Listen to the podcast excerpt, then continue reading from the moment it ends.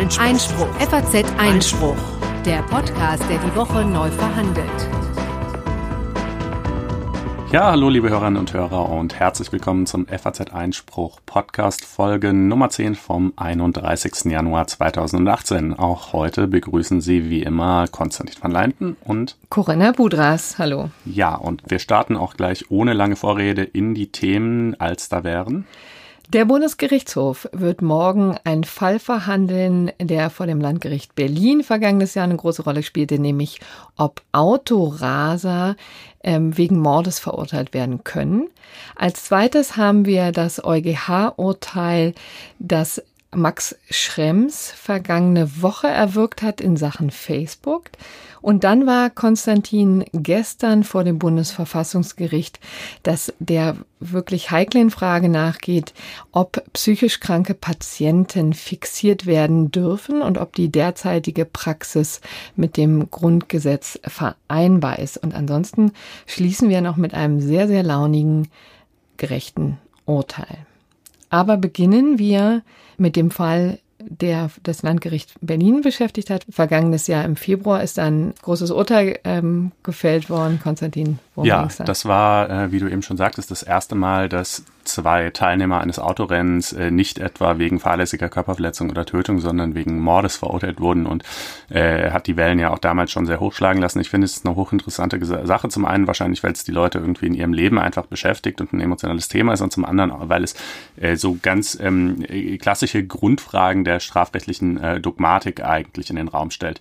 Denn äh, man muss ja wissen, äh, es ist so, es gibt äh, erstmal den, den klassischen Vorsatz, ja, also wenn der Täter äh, irgendeinen Taterfolg will und auch weiß, dass er eintreten wird. Ich will den A erschießen, ich gehe hin, ich erschieße den A, äh, der A ist tot, ja, das ist der Klassiker so. Und äh, dann gibt's aber eben natürlich auch ähm, Grenzfälle, äh, wo nicht so ganz klar ist, äh, wie die äh, innere Haltung des Täters zum Taterfolg ausschaut. Äh, namentlich eben die Abgrenzung zwischen, wie man das nennt, bewusster Fahrlässigkeit. Also wenn ich schon weiß, ich mache hier echt was Blödes, es kann gut sein, äh, dass es zu einem Unfall kommt jetzt in, im Fall dieses Autorennens, ähm, aber ich vertraue innerlich irgendwie doch darauf, dass es eben nicht zu einem Unfall kommen wird, im Gegensatz zu ähm, ich habe mich mit dieser Möglichkeit hm. abgefunden hm. und ich nehme die in Kauf. Das heißt nicht, dass ich die wollen muss, ja, ne, aber, aber ich nehme die in Kauf. Genau, und vielleicht gehen wir nochmal einen Schritt zurück und erzählen, was da eigentlich passiert ist. Das hat stattgefunden in Berlins Zentrum im Westen. Auf dem ne Kudamm. Nämlich auf dem Kudamm, ja. diese Einkaufsmeile, den vielleicht viele auch kennen.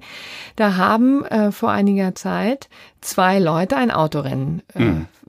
Ja, also beides auch wirklich äh, genau die Kandidaten, die man sich so ein bisschen vorstellen würde. Ich habe mir das Urteil in Vorbereitung der Sendung nochmal durchgelesen. Ähm, äh, ich sag mal, wenn man äh, sich irgendwie äh, Gucci Cap, äh, Shisha Bar und Zuhälter Lifestyle äh, denkt, dann hat man es ganz äh, akkurat umrissen. Äh, beides eben große Rennfahrfans, auch äh, schon äh, dutzendfach einschlägig vorbestraft wegen aller möglichen Verkehrsdelikte. Aber hier haben sie es dann jetzt wirklich auf die Spitze getrieben, äh, sich an einer Ampel stehend relativ spontan wohl zu diesem Rennen äh, verabredet, das dann auch durchgeführt. Ähm, Geschwindigkeiten von 140 km/h im einen und 170 km/h im anderen Fall erreicht, über insgesamt elf Ampeln gefahren, von denen mehrere rot waren und äh, dann äh, eben bei einer dieser roten Ampeln kreuzte dann ein Fahrzeug, das seinerseits grün hatte, für in die Kreuzung ein. Einer der beiden Fahrer ist halt voll reingeknallt und der, der Fahrer dieses, dieses anderen Fahrzeugs, der nicht am Rennen beteiligt war, ist noch am Unfallort gestorben. Und beide anderen, also die, die Angeklagten, beziehungsweise die, die jetzt verurteilt wurden, sind also die Täter sind beide haben beide überlebt, wahrscheinlich mhm. schwer verletzt. Ja, es ging. Also die hatten äh, beide eben auch ziemliche äh, Sportwagen, die irgendwie relativ modern sind und ähm, haben das deshalb einigermaßen gut überstanden, natürlich schon mit Verletzungen. Ähm, anders ist es eben leider dem äh, Fahrer ergangen. Und äh, ja, hier stellt sich jetzt äh, genau die gerade eingangs schon umrissene rechtliche Frage, wie war deren innere Haltung zu der Möglichkeit eines solchen Unfalls? Und äh, das Landgericht äh, Berlin hat gesagt, äh, naja, also wer mit solchen Geschwindigkeiten äh, durch die Innenstadt rast und über rote Ampeln, wo man also eben auch weiß, da kann jemand kommen, der das seinerseits nicht weiß und, und äh, sozusagen selbst bei bester Reaktion und größtem fahrerischen Können ist ein Unfall dann einfach nicht zu vermeiden. Ja? Äh, der ähm, nimmt diesen Unfall belegend in Kauf. Und äh, das Gegenargument äh, lautet, dass man sagt, na ja, aber ähm, wenn man davon ausgeht, dass sie den Unfall in Kauf genommen haben, billigend, dann hätten sie ja auch erstens die Zerstörung ihres eigenen Fahrzeugs, zweitens die Verletzung oder Tötung möglicherweise von sich selbst, denn das hätte ja durchaus passieren können, auch wenn es jetzt nicht so kam, ebenfalls billigend in Kauf genommen. Äh, da sagt das Gericht, ja, haben sie auch. Ne? Und mhm. Mm, also ich meine, wenn ich mich jetzt selber mal in die Lage versetze, also ich äh, ist äh, etwas schwer, sich da psychisch einzufinden vielleicht, aber äh, es müsste einem ja wirklich klar vor Augen stehen, wenn ich das mache, dann entscheidet wirklich nur noch das Glück oder das Unglück äh, darüber, ob was passiert oder nicht passiert. Hm. Und wir haben es ja hier also mit einem offensichtlichen Trend zu tun. Das ist ähm, wirklich ein ganz ähm, so eine schreckliche Entwicklung, die man gesehen hat, weil es immer wieder zu diesen Autorennen kommt und wir deswegen auch immer häufiger tatsächlich Urteile in diesem in hm. diesen Komplexen haben. Und bisher haben sich aber die Gerichte äh, sozusagen auf das Minimum beschränkt, nämlich auf die äh, fahrlässige Tötung, die mhm. natürlich in solchen Fällen ganz offensichtlich ins, ins Auge springt. Es ist mhm. jemand tot und dann äh, durch einen Verkehr, Verkehrsunfall ums Leben gekommen. Und das ist sozusagen das Minimum, was man tun kann. Ja, und äh, ebenfalls in der Abgrenzungsdebatte, die sich hier auftut zwischen eben bedingtem Vorsatz und fahrlässiger Tötung, äh, ist ein weiteres Argument dann auch noch, dass man sagt, na ja, diese Leute, die überschätzen halt ihr fahrerisches Können äh, total, die halten sich einfach für äh, äh, Michael Schumacher höchstpersönlich oder so ähm, und gehen deshalb davon aus, dass sie das Risiko, so groß es auch ist, immer noch kontrollieren können äh, und, das, äh, und vertrauen deshalb ernstlich und aus ihrer Sicht zumindest realistischerweise darauf, dass es keinen Unfall geben wird. Aber äh, dieses Argument finde ich einfach nicht überzeugend ähm, und fand auch das Gericht nicht überzeugend, denn erstens, selbst Profirennfahrer haben Unfälle und zweitens ähm, haben wir es hier ja um eine gemeinschaftlich begangene, äh, mit einer gemeinschaftlich begangenen Tat zu tun. Das heißt, ähm, auch der, der Taterfolg und der, der potenzielle Unfall äh, des jeweils anderen Rennteilnehmers äh, würde dem, äh, würde wechselseitig zugerechnet, ja. Und selbst wenn man sich selbst also für den ganz großen König hält, äh, hat man diese Überzeugung ja nicht unbedingt auch für den anderen, von dem man ja gerade davon ausgeht, dass man ihn irgendwie besiegen kann in diesem Rennen mhm. und für einen somit weniger guten Fahrer hält. Ähm, ja, das äh, ist also auch so ein Argument, was äh, mich jedenfalls hier nicht überzeugt. Ja, und das Landgericht Berlin hat ist dann wirklich einen ganz neuen Weg gegangen, hat eben einfach gesagt, ähm, nach ähm, einer der mündlichen Verhandlungen, wir sehen hier ähm, bedingten Vorsatz. Ne? Mhm. Also hier hat, haben wir es mit einem vorsätzlichen Tötungsdelikt zu tun das ein Mord darstellen kann. Mhm. Aus welchem Grund? Was war das Mordmerkmal, was Sie gesehen haben? Äh, das gemeingefährliche Mittel, ähm, weil man eben sagt, naja, wenn es dann tatsächlich zu so einem Unfall kommt, äh, dann äh, kann man eben nicht kalkulieren, ob es jetzt nur eine Person trifft oder ob das Fahrzeug dann noch in weitere Autos oder auch in Passanten reingeschleudert wird oder so. Da ist dann die Opferzahl total äh, nicht absehbar und äh, das macht es eben zum mhm. gemeingefährlichen Mittel. Ähm, das ist auch eigentlich der juristisch äh, wahrscheinlich hier sogar weniger streitige Punkt. Genau. Um äh, vielleicht noch eine Baustelle auch ganz kurz äh, aufzumachen und wieder zu schließen, die in diesem äh, Kontext ähm, irgendwie eine Rolle gespielt hat. Äh, das ist die Frage nach dem Versuch. Ja, also ähm, äh, Leute, die dieses Urteil kritisiert haben, haben dann teilweise gesagt, äh, wie wäre es denn eigentlich gewesen, wenn die jetzt dieses Rennen durchgeführt hätten und es wäre niemand dabei zu Tode gekommen. Ja, es wäre einfach wäre ohne Unfall abgelaufen. Äh, müssten die dann trotzdem wegen versuchten Mordes verurteilt werden? Da sträubt sich ja vielleicht das äh, Gerechtigkeitsbewusstsein doch so ein bisschen dagegen. Ähm, aber äh, ich würde sagen, uh, we'll cross that bridge when we get there. Ja, also ähm, ich glaube, das verkompliziert einfach die äh, äh, hier äh, konkret vorliegende Situation unnötig. Äh, denn ähm, beim Versuch würde sich dann natürlich die Frage stellen, wer wäre denn das Opfer dieses versuchten Mordes gewesen? Ja, jeder, der da irgendwie entlang der Strecke ähm, sich aufgehalten hat. Und wann genau hat man dazu angesetzt? Wirklich schon in dem Moment, wo man losfährt oder, oder wenn nicht, wann dann? Ähm, klar, das sind schwierige Abgrenzungsfragen, die sich stellen, äh, gar keine Frage. Ähm, aber es sind eben einfach nicht die Fragen, die jetzt hier konkret zur Verhandlung stehen. Und ähm, äh, in dieser Konstellation, die ja wirklich mal, also ne, wenn, äh, wenn man es da nicht in Kauf nimmt, wann dann? Ne? Also mhm. viel klarer kann es eigentlich kaum werden. Und letztendlich, aber du hast es schon angesprochen, also dieses Urteil vom Landgericht Berlin war äh, wahnsinnig umstritten. Mhm. Einerseits ähm, kann ich mir vorstellen, es hatte so einen gewissen äh, Gerechtigkeitsempfinden der Bevölkerung Auch befriedigt. Ja, ja, das muss man, muss man schon sagen, denn diesen, ähm, in diesen Raserfällen ist, steht man ja als ähm, normaler Mensch ähm, ganz empört gegenüber. Ja. ja, empört und auch hilflos gegenüber. Ja, ne? Denn ja. wie kann man sich gegen so etwas wehren, gegen so viel ähm, Rücksichtslosigkeit mhm. und, und Ähm, aber auf der anderen Seite wurde das eben auch sehr kritisiert von ähm, Strafverteidigern, die gesagt haben, das eröffnet wirklich einfach ganz andere Tore und das macht natürlich aus einem Fall der fahrlichen, fahrlässigen Tötung, der durchaus auch mal mit Bewährungsstrafen ähm, äh, geahndet werden kann. Wahrscheinlich nicht in solchen Fällen, hm, ne? aber nee, bei, ähm, das, ja. das ist häufiger eben in, in Straßenverkehrsdelikten spielt das oft eine Rolle. Das, äh,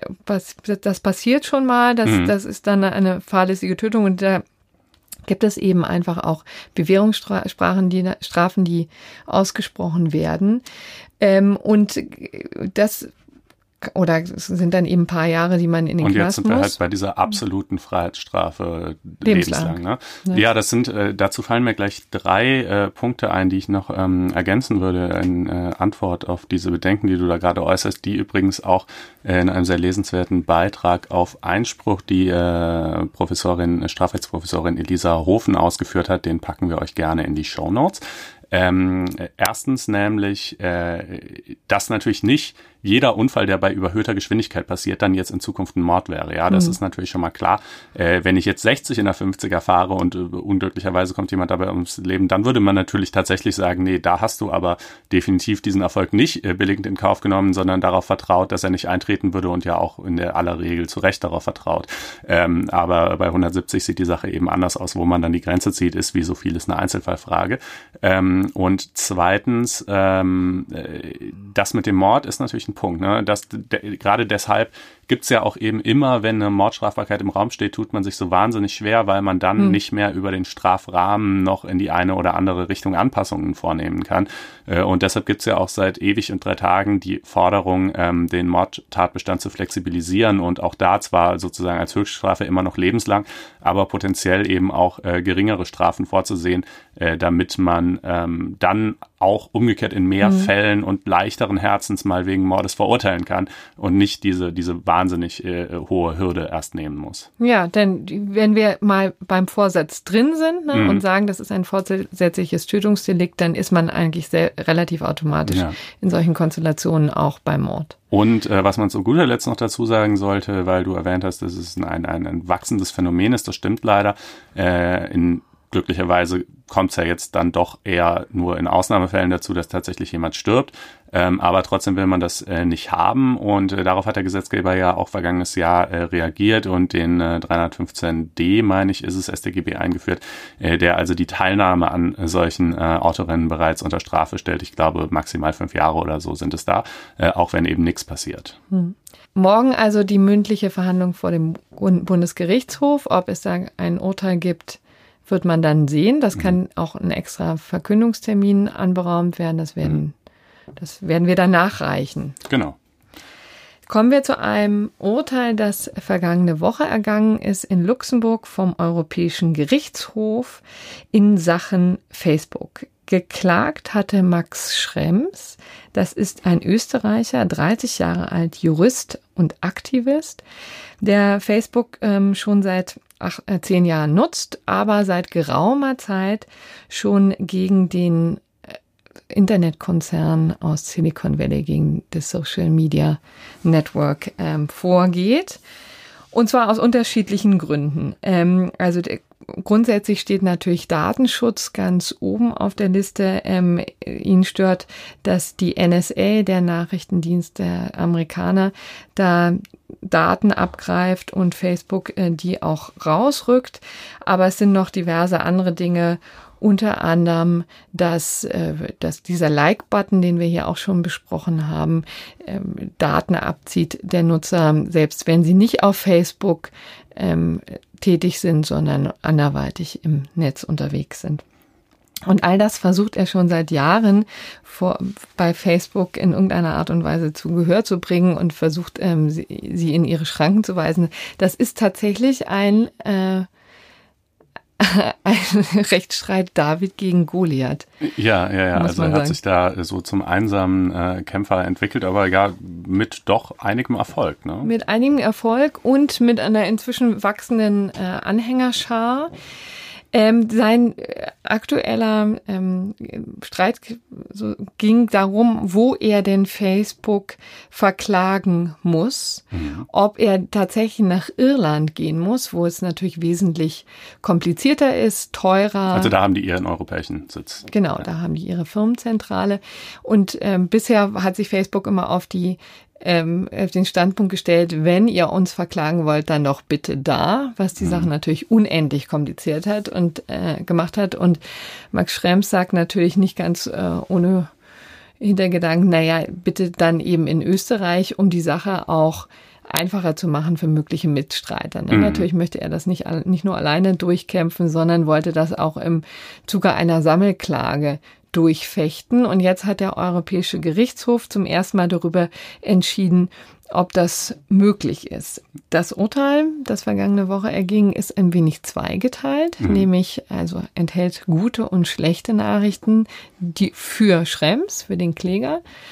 Ähm, die gute für Schrems war, dass ihm zugebilligt wurde, dass er als Verbraucher in, dass er als Verbraucher klagen kann. Das hat nämlich Facebook ihm immer abgesprochen, das Recht. Die sagten, inzwischen ist er so äh, verbandelt und geschäftsmäßig ähm, mhm. mit diesen ganzen Klagen beschäftigt, dass er eben gar nicht mehr Verbraucher ist. Also er hat auch eine eigene Facebook-Seite, auf der er über seine ähm, Aktivitäten gegen Facebook informiert. Er hat auch äh, aktuell ein Kickstarter-Projekt laufen für die Gründung so eines Vereins namens äh, None of Your Business. Ähm, ich glaube, das Funding-Ziel haben die inzwischen auch schon erreicht, äh, der dann eben auch äh, weitere Klagen gegen Facebook und auch gegen andere Internetkonzerne vorbereiten soll. Und äh, ja, ich meine, also ich glaube, den Namen hat jetzt auch jeder schon mal irgendwie gehört. Er ist ständig in den Medien. Er ist eigentlich, hat er aus seinen Klagen gegen Facebook ein Geschäftsmodell gemacht. Insofern mhm. ähm, fand ich in dem Fall, also sonst bringt Facebook ja oft auch gerne mal viel Fadenscheiniges vor, aber hier die Argumentation zu sagen, nee, du bist eigentlich kein Verbraucher mehr, ähm, hätte ich jetzt gar nicht so mhm. unüberzeugend gefunden. Ja, und er hält eben auch Vorträge, schreibt Bücher, kriegt dafür Geld. Aber der EuGH hat sich dem nicht angeschlossen, hat gesagt, ähm, du bist trotzdem Verbraucher, denn all das sozusagen ähm, kann ich nicht aus dieser Position, entlässt sich nicht aus dieser mhm. Position, aus diesen Rechten. Das, ähm und es ist deshalb wichtig, weil man als Verbraucher an seinem Wohnsitz innerhalb der EU äh, klagen kann, ähm, nicht aber als Unternehmer, sondern dann hätte man eben am Sitz des Unternehmens, also in dem Fall in Irland, klagen müssen. Genau, also da ganz deutlich der Hinweis, also Schrems darf in Österreich klagen. Was er nicht tun darf, ist dies in Form einer Sammelklage zu machen. Und da sind wir jetzt äh, bei einem Dilemma, was wir schon öfter beklagt haben, was auch öfter jetzt äh, immer häufiger eine Rolle spielt, nämlich die Frage, ob Sammelklagen ähm, möglich sind in Europa. Denn formal gibt es die ja nicht. Mhm. Aber was ähm, jetzt immer häufiger äh, versucht wird, ist das Ganze über abgetreten, Abtretungen zu regeln. Ja, also man kann als Verbraucher, wenn man selber nicht klagen will, seine Rechte abtreten an ein Unternehmen und das ähm, kann dann eben stellvertretend für einen selber ähm, vor Gericht die Sachen durchklagen. Das funktioniert interessanterweise so ein bisschen wie ein Inkassounternehmen nur umgekehrt. Mhm. Ne? Also normalerweise ist es ja so, dass Unternehmen, die gegen Kunden offene Forderungen geltend machen wollen, das an ein Inkassounternehmen übergeben und das ähm, treibt dann diese Forderung ein, mitunter auch mit bisschen rigiden äh, Methoden. Aber jetzt ist sozusagen das Prinzip einmal umgekehrt. Jetzt kann man als Verbraucher seine Forderung, seine mögliche Forderung gegen ein Unternehmen auch an ein solches Unternehmen abtreten. Also mhm. Max Schrems in Sachen Facebook, aber das sehen wir, die Parallele haben wir auch bei Volkswagen und diesen ganzen Dieselskandalen. Da haben sich auch ganz ähm, bemerkenswerte Geschäftsmodelle ergeben in der vergangenen, ähm, in den vergangenen Jahren. Ähm, und das ist sozusagen ein bisschen ähm, das Vehikel, womit in Europa Sammelklagen durch die Hintertür eingeführt werden können, weil sich weder der nationale noch der europäische Gesetzgeber dazu durchringen kann, solche Sammelklagen mhm. einzuführen. Ja, also ich weiß nicht, ob es die in einzelnen ähm, Mitgliedstaaten der EU vielleicht gibt, da bin ich jetzt nicht über alle im Bilde, aber in Deutschland gibt es sie äh, jedenfalls bekanntlich nicht. Und ähm, genau, der Schrems hat sich hier also von ein paar Leuten ihre Ansprüche abtreten lassen. Damit ist es dann ja also formal prozessrechtlich eigentlich eben keine Sammelklage, sondern es gibt einen Kläger, Kläger, der macht halt Ansprüche geltend, die ihm so und so viele Leute vorher übertragen haben und anschließend, wenn er dann Erfolg hat, dann kehrt er quasi den Gewinn, also äh, sofern es jetzt irgendwie um Geld äh, gehen sollte, an die wieder aus. Aber das hat äh, der EuGH ihm so nicht zugebilligt. Ne? Ja, also beziehungsweise, was er ihm nicht zugebilligt hat, ist diese, diese abgetretenen Forderungen dann auch in Österreich geltend zu machen. Ne? Mhm. Das könnte man dann eben machen in, in Irland, also mhm. da, wo sozusagen am Sitz des Unternehmens aber ähm, eben nicht in Österreich, denn das gilt da, das würde einfach den Verbraucherschutz in Europa zu weit treiben, also beziehungsweise das, das war so vom europäischen Recht nicht vorgesehen, jedenfalls so argumentiert der EuGH. Ja, das muss dann schon jeder selber machen. Ja, also tatsächlich, ne, also in dem Punkt, wo ich äh, eben, wie du gerade sagtest, so zum umgekehrten Inkasso-Unternehmen werde und mir alle möglichen Forderungen abtreten lasse und die vor Gericht geltend mache, bin ich selber ja nicht mehr Verbraucher. Ne? Also ich finde das schon auch gerechtfertigt. Ich meine, man kann sich fragen, ob die Gesamtsituation so glücklich ist, aber dass man jedenfalls äh, da dann sagt, nee, da kannst du jetzt aber nicht mehr als Verbraucher in deinem Wohnsitz noch äh, klagen, das finde ich schon überzeugend. Ja. Ist das denn, ähm, weil du eben VW angesprochen hast, ne, es gibt da ja diese Unternehmen, MyRide zum Beispiel, äh, die sich, äh, ich glaube, also fünfstellige äh, Zahlen von, von VW-Käufern haben, denen ja ihre Ansprüche abgetreten. Ist das dafür auch irgendwie relevant? Es ist insofern natürlich ein hochinteressantes Verfahren für die gewesen. Ich habe ähm, eben auch ähm, mit einem der Geschäftsführer, äh, Herr Andresen, nochmal gesprochen, in, um dieses Urteil nochmal zu reflektieren, was das jetzt für VW bedeutet. Es ist aber so, dass sie einen anderen ähm, Ansatz gewählt haben in diesem Fall. Also was MyRide ja tut, die haben, glaube ich, inzwischen sogar über 30.000 Ansprüche sich abtreten lassen. Das, die machen sie ihm geltend gemeinsam mit einer, mit der Kanzlei Hausfeld in Berlin.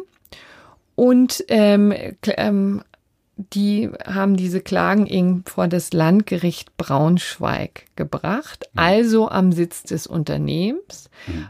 Und zwar genau aus diesem Grund, weil sie schon antizipiert haben, dass das womöglich anders gesehen werden kann vom Europäischen Gerichtshof und vielleicht ja auch durchaus was dran ist, denn einem Kläger, der 30.000 Forderungen vertritt, ist schon zumuten vom mhm. Landgericht Braunschweig äh, aufzutauchen. Ist für die ja auch vergleichsweise unproblematisch, weil VW ja eben sowieso in Deutschland sitzt und ob sie jetzt dann vorm LG Berlin oder LG Braunschweig, Braunschweig klagen, ja gut geschenkt. Ne? Da ist natürlich der Unterschied im Fall von Facebook äh, schon deutlich größer. Es ist erheblich aufwendiger, in Irland zu klagen und ähm, dann eben auch äh, teilweise zumindest äh, sich dem dortigen Recht unterwerfen zu müssen, wobei im Datenschutzrecht ja inzwischen sehr vieles europarechtlich determiniert ist. Ähm, aber ja, so ist die Sache jedenfalls ausgegangen. Ein geteilter Erfolg äh, für Max Schrems vor dem Europäischen Gerichtshof. Und nun kommen wir zum Bundesverfassungsgericht.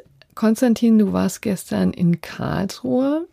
Was ist da passiert? Ja, da wurde eine äh, ziemlich ähm, schwere Materie verhandelt, muss man wirklich sagen. Es geht äh, um Fixierungen, die man eigentlich, also so ist der äh, medizinische Terminus im allgemeinen Sprachgebrauch würde man sagen Fesselungen, äh, ehrlich gesagt. Äh, wo kommt sowas vor? Naja, in ähm, ganz schön hoher Zahl. Zum einen in Altersheimen und äh, zum anderen in äh, Psychiatrien und psychiatrischen Einrichtungen. Ähm, in Altersheimen oftmals ähm, zum Beispiel bei Demenzpatienten, die einfach äh, nicht mehr so richtig begreifen, was sie tun und drohen, sich selber zu verletzen, hinzufallen oder äh, sich irgendwie weh zu tun oder so. Ähm, und in in Psychiatrien, also sehr häufig bei Leuten, die entweder zum Beispiel akut unter Drogen stehen und einfach völlig äh, außer Rand und Band sind, ähm, oder auch bei, bei äh, Leuten, die an einer Schizophrenie oder einer Psychose oder ähnlichem leiden äh, und eine Gefahr entweder für sich selbst oder für andere Perso äh, Patienten oder für das äh, Klinikpersonal darstellen.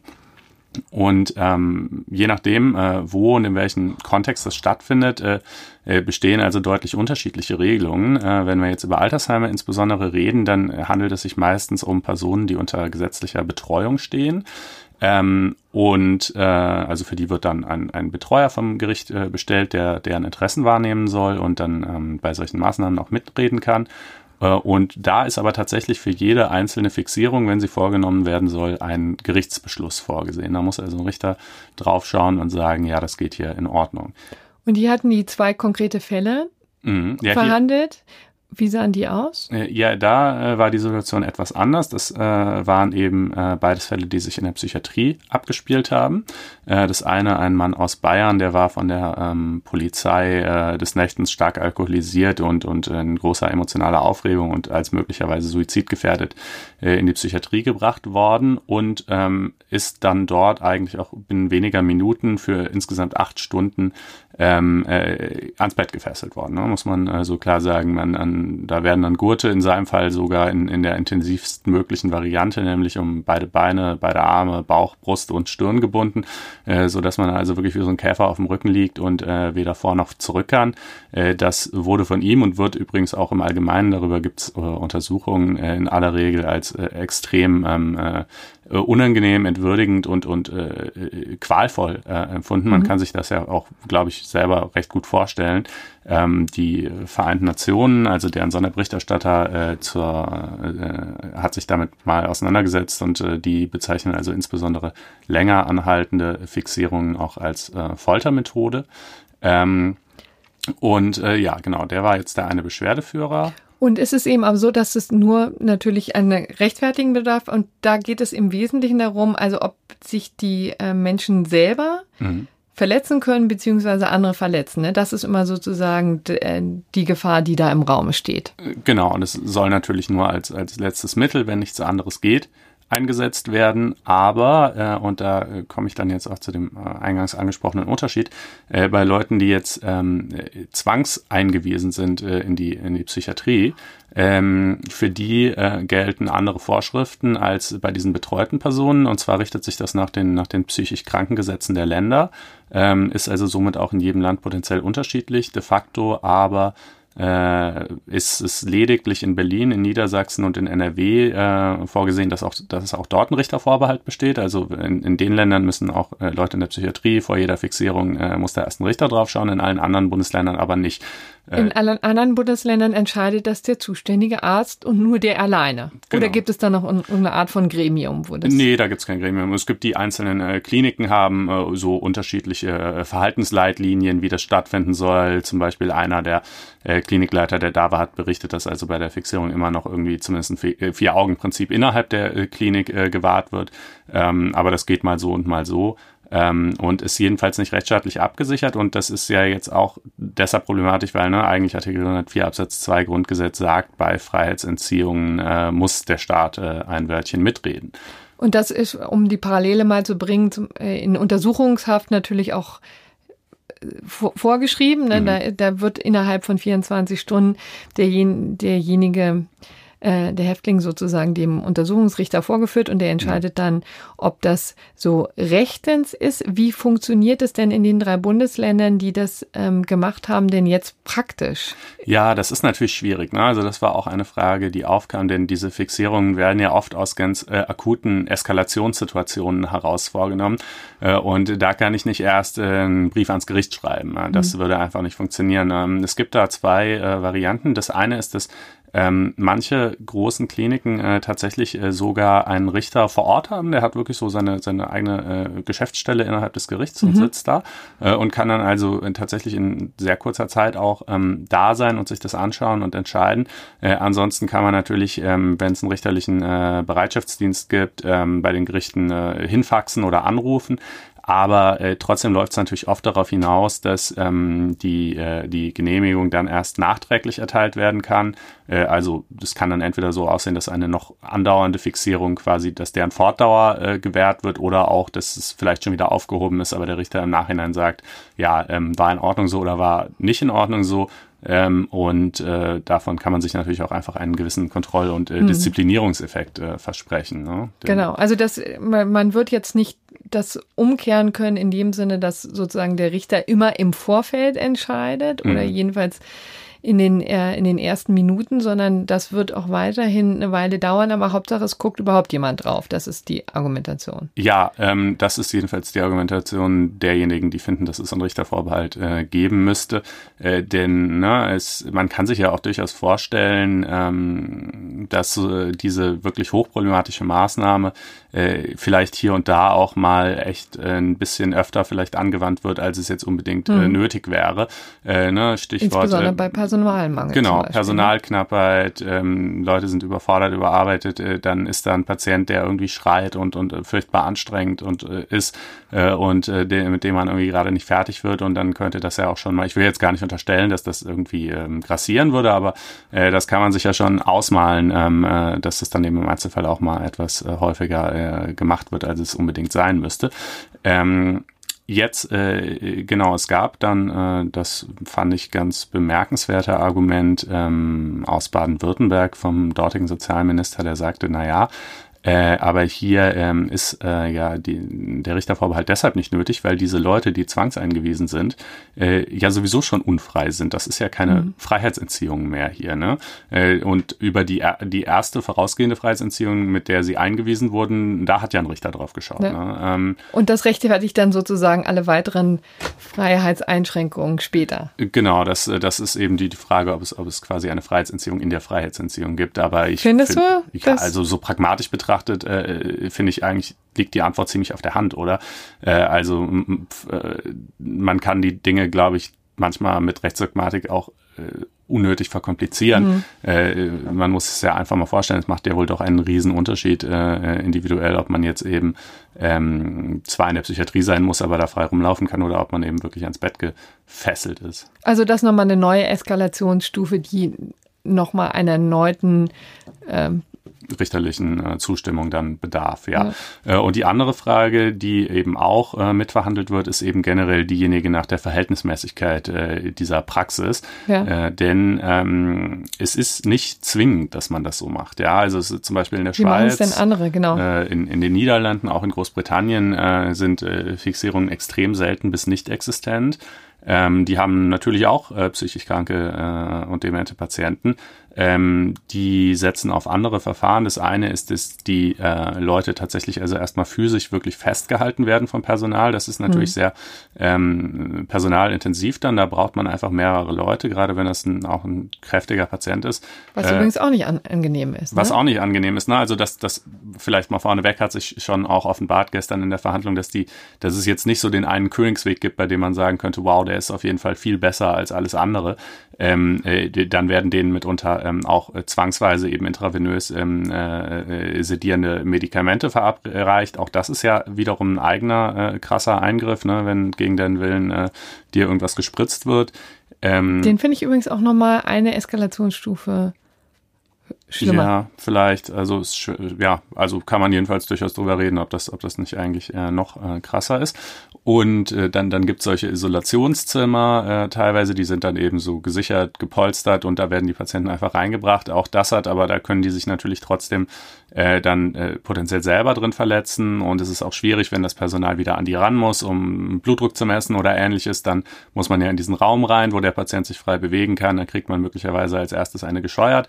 Ähm, also es ist wie gesagt, es ist alles sehr schwierig äh, und äh, jetzt nicht ganz klar, was der beste Weg ist, aber äh, das wäre jedenfalls schon auch vorstellbar, dass das Bundesverfassungsgericht da an die äh, PsychKGs der Länder klarere Anforderungen formuliert ist, die also deutlicher schreiben, äh, unter welchen Bedingungen äh, das angeordnet werden darf und unter welchen es eben nicht angeordnet wird. Also das deutete sich gestern in der mündlichen Verhandlung schon an, dass es jedenfalls bei dem Status quo nicht bleiben wird? Also, dass es alles exakt so abgesegnet wird, wie es ist, das halte ich für eher unwahrscheinlich. Ähm, aber man, äh, Prognosen sind schwierig, besonders wenn sie die Zukunft betreffen. In der Tat. Ja, äh, ich glaube, dann haben wir auch zu diesem äh, ja wirklich etwas schwerer verdaulichen äh, Thema das äh, Wesentliche gesagt. Und kommen jetzt wirklich zu einem sehr leichten Thema und ich hoffe, dass Sie uns da auch emotional folgen können. Wie gesagt, von, von der etwas härteren Kost jetzt zu ähm, Fuck You Goethe. Entschuldigung, ich musste das so sagen. Ja, man muss allerdings dazu sagen, das kann man ja jetzt schlecht hören, geschrieben F-A-C-K Leerstelle J-U, Leerstelle Goethe. Ja, und Goethe auch nochmal anders, ne? Ach, Goethe war es auch verkehrt. Ja, ah, okay. G-Ö-T-E. Ah, okay, okay. Verdammt. Ach nee, Entschuldigung, G-Ö-H-T-E, also darauf muss oh, man auch okay, erstmal kommen. Okay. Ein Film, der sehr großen Erfolg hatte, auch wegen des ähm, Hauptdarstellers, möchte ich jetzt mal behaupten, mhm. ähm, des männlichen Hauptdarstellers. Und ähm, der ähm, wurde von Konstantin Film, ich glaube 2013, auf den Markt geworfen. Wie gesagt, äh, für viel Rummel gesorgt, ähm, lange ja, Schlacken. Fortsetzungen ja auch inzwischen. Genau, ich glaube, Fuck You Goethe 3 gibt es jetzt inzwischen. Mhm. Und da wollte Konstantin sich die Merchandising-Rechte sichern, also auch Tassen und Unterhemden mit dem äh, Wort Fuck You Goethe vertreiben und sicherstellen, dass nur Konstantin Film diese Einnahmen haben kann mhm. und nicht irgendwelche Drittbrettfahrer auf diesen Dieser Erfolg. Konstantin. Richtig, ach entschuldige, diese Parallele erkenne ich jetzt erst, natürlich. Ähm, so, und Konstantin Filmproduktions GmbH dachte nun, er könnte sich dieses Fuck you Goethe äh, Slogan sichern und ist dann aber in Spanien, in Alicante, um genau zu sein, ähm, auf Granit gebissen. Denn dort sitzt das Amt der Euro Europäischen Union für geistiges Eigentum und die haben gesagt, ist nicht. Also das Patent- und Markenamt, die haben die Eintragung verweigert, weil? Ähm, weil ihnen das, ähm, um salopp zu sprechen, zu ähm, versaut war und äh, gegen die öffentliche Ordnung und die guten Sitten verstößt. Denn das wäre ein absoluter Eintrag, ein absolutes Eintragungshindernis, ja, mhm. des Artikel 7 Absatz 1 Buchstabe F der Verordnung Nummer 207 aus 2009. Mhm. Das nur für die, die es mal nachlesen wollen. Da gibt es eben, wie gesagt, dieses Eintragungshindernis und das geht nicht äh, wenn die ähm, also angetragen werden dürfen solche Marken nicht, wenn sie gegen die öffentliche Ordnung und gegen die guten Sitten verstößen. So. Und dann ist das immer sehr schön, wie sich das Amt das alles ganz ernsthaft anguckt und äh, würdigt und die Empörung, der Empörung dann aber auch freien Lauf lässt. Das mhm. muss man sagen. Das Ganze haben wir übrigens über das gerechte, unter den Titel Das gerechte Urteil gestellt weil, ähm, achso, da kommen wir vielleicht später noch dazu, aber gerecht könnte man in diesem ähm, Fall auch wirklich mit R schreiben, denn äh, die haben wirklich ihre, ihre Ablehnung deutlich Ausdruck gegeben, ähm, haben genau erklärt, äh, dass Fuck you, so falsch ist geschrieben ist, selbstverständlich identisch ist mit dem englischen Ausdruck Fuck you. Ja, das mhm. sozusagen auch ja, mal ähm, äh, formell festgestellt zu sehen, ist ja dann auch ganz schön. Ähm, und äh, haben dann immer das gemessen an den maßgeblichen Verkehrskreisen. Ne? Das ist auch dieser markenrechtliche Slang, der mhm. da auch ähm, einschlägig ist. Ich frage mich dann immer, wen genau die meinen. Also wahrscheinlich alle Verbraucher, die in einen Laden gehen und dann auf eine Tasse mit Fuck you Goethe treffen. Ja, Völlig und, äh, unvorbereitet, haben von diesem Urteil, das, von dem äh, Film noch nie was gehört. Als Aufforderung äh, anerkennen an den äh, verstorbenen großen äh, Dichter und Schriftsteller, äh, den Geschlechtsverkehr mit sich selber zu äh, vollziehen oder so. So. Ähm, und selbst wenn diese maßgeblichen Verkehrskreise, also du und ich mhm. oder auch unsere Mütter oder auch die Kinder, selbst wenn die ihm keine sexuelle Bedeutung beimessen, ähm, würde es trotzdem eine geschmacklose und eine anstößige und vulgäre Beleidigung darstellen. Mhm. Das hat sozusagen Alicante schon festgestellt. Dagegen hat sich Konstantin natürlich gewehrt. Entschuldige bitte. Die Konstantin Filmproduktions GmbH und ist damit vor dem Europäischen Gerichtshof ähm, gezogen. Und die haben dem, also die Luxemburger Richter haben einfach ähm, diese Klage abgewiesen, mhm. auch vergangene Woche übrigens, in einem ziemlich dezidierten Urteil. Das fand ich ein bisschen ungerecht. Ich fand das ähm, ausführlicher als die Ausführungen zu Herrn Schrems übrigens. Tatsache, das mal ja. nur nebenbei angemerkt. Da haben sie sich auch viel Mühe gegeben, so, sozusagen diese ganze, ähm, äh, all das darzulegen, was man gegen diesen, mhm. diese drei Wörter sagen kann, ja, und wen die alles ähm, ähm, beleidigen könnten und vor den Kopf stoßen könnten. Ja, da spricht schon so eine gewisse Sittensprödigkeit äh, aus äh, den Ausführungen. Ne? Also ich finde es ja irgendwie ein bisschen ja, und ähm, also die, sie haben übrigens, ähm, sind dann immer von den Leuten ausgegangen, die eben diesen Film nicht kennen, haben mhm. auch nochmal einen großen Boden geschlagen zur Wanderhure. Kennt man ja vielleicht, das ist so ein Roman, glaube ich. Ja, ne? genau, Oder richtig. sogar eine Romanserie Das, inzwischen. das sei übrigens nicht ansatzweise so anstößig Aha. ähm, und schon gar nicht so vulgär, ja, wie Fuck you Goethe. Äh, warum äh, übrigens steht es jetzt doch unter der äh, Rubrik ähm, äh, gerechtes Urteil? Ähm, für- auch weil ich ehrlich gesagt vom Ergebnis ähm, nachvollziehbar finde, dass man sich jetzt nicht, äh, äh, dass man sich jetzt nicht jeden Filmtitel oder jede, jede Wortkombination ähm, sichern kann. Das ähm, äh, finde ich sowieso ein bisschen zu grassierend, was sich da alles ähm, inzwischen ähm, eintragen lässt. Ich finde immer dafür, das möglichst ähm, klein zu halten und möglichst zu beschränken, weil es ja immer sozusagen Monopole sind auf Ausdrucksweisen, auf ähm, Wörter, auf Farben, auf was es da immer gibt. Ja, ja, na, Deswegen- das äh, geht um sich das auch, wenn jetzt zum Beispiel im Internet irgendwelche Memes, irgendwelche witzigen Sprüche, Slogans oder so ähm, entstehen, dass auch da teilweise Leute versicher, äh, versuchen, sich die äh, Markenrechte dran zu sichern oder auch, was weiß ich, Stichwort Black Friday, andere Baustelle jetzt, Ja. aber auch daran äh, hatte sich ja jemand die äh, Markenrechte tatsächlich äh, gesichert und ist dann dagegen Leute vorgegangen, die das in einem äh, werblichen Kontext irgendwie verwendet haben. Also ähm, ja, ich glaube insgesamt äh, kann man das auf jeden Fall äh, unterstreichen oder unterschreiben, dass äh, das ein bisschen äh, weit geht teilweise. Hier jetzt die konkrete Begründung, naja, also sagen wir mal irgendwie, ich hätte es jetzt mit meinem Anstandsempfinden gerade noch äh, vereinbaren können, wenn es äh, eingetragen worden wäre, aber es bringt mich so auch nicht um den Schlaf, aber man muss ja vielleicht noch dazu sagen, ne, es ist nicht das erste Mal, dass äh, also als irgendwie äh, vulgär oder anstößig empfundene ähm, Marken eingetragen werden sollten. Da gab es, glaube ich, in der Vergangenheit auch schon. Es gab einiges. Es ist übrigens das erste Mal, dass es der Europäische Gerichtshof tatsächlich verhandelt hat und eine ähm, Marke dann äh, verworfen hat, abgelehnt hat. Ähm, das Bundespatentamt ähm, und das Bundespatentgericht in dessen ähm, Folge hat sich schon öfter ähm, mit solchen Dingen beschäftigt, zum Beispiel mit dem Begriff Fik. Mhm. Interessant, was, was ist das so, Fiction? ich glaube, die, die Da- machen Mode oder so. Ja, die machen alles Mögliche. Also äh, Mode auch und, und so kle- kleine ähm, so Gimmicks, die, die man eben äh, mit diesem Schriftzug ähm, kaufen kann und das auch sehr lustig finden kann. So, und die, das ist, ähm, hat den Markenschutz bekommen. Ah, tatsächlich, ja. Ja. Okay. Äh, und übrigens, Wahrscheinlich, weil es niemanden konkret. es diskriminiert niemanden, in ja. der Tat. Und da übrigens, er ist übrigens auch geschlechtsneutral. Das Mhm. ist auch der Charme Stimmt. dieses, ähm, dieses Wortes, dieser Wortkombination. Äh, das Gegenteil ist übrigens der Fall äh, beim Begriff Headfuck. Ich traue es mich gar nicht zu sagen. Du hast es soeben getan und das ist jetzt für die Nachwelt äh, auf alle Zeiten festgehalten, aber du äh, kannst ja auch nichts dafür. Es Ich war ja kann nicht deine Marke. Auch das ähm, Bundespatentgericht musste sich ja mit diesem Fall auseinandersetzen. Komplett heißt es übrigens Headfuck Statement Fash- Fashion. Okay. Also äh, wir ahnen, was äh, man sich darunter kaufen kann.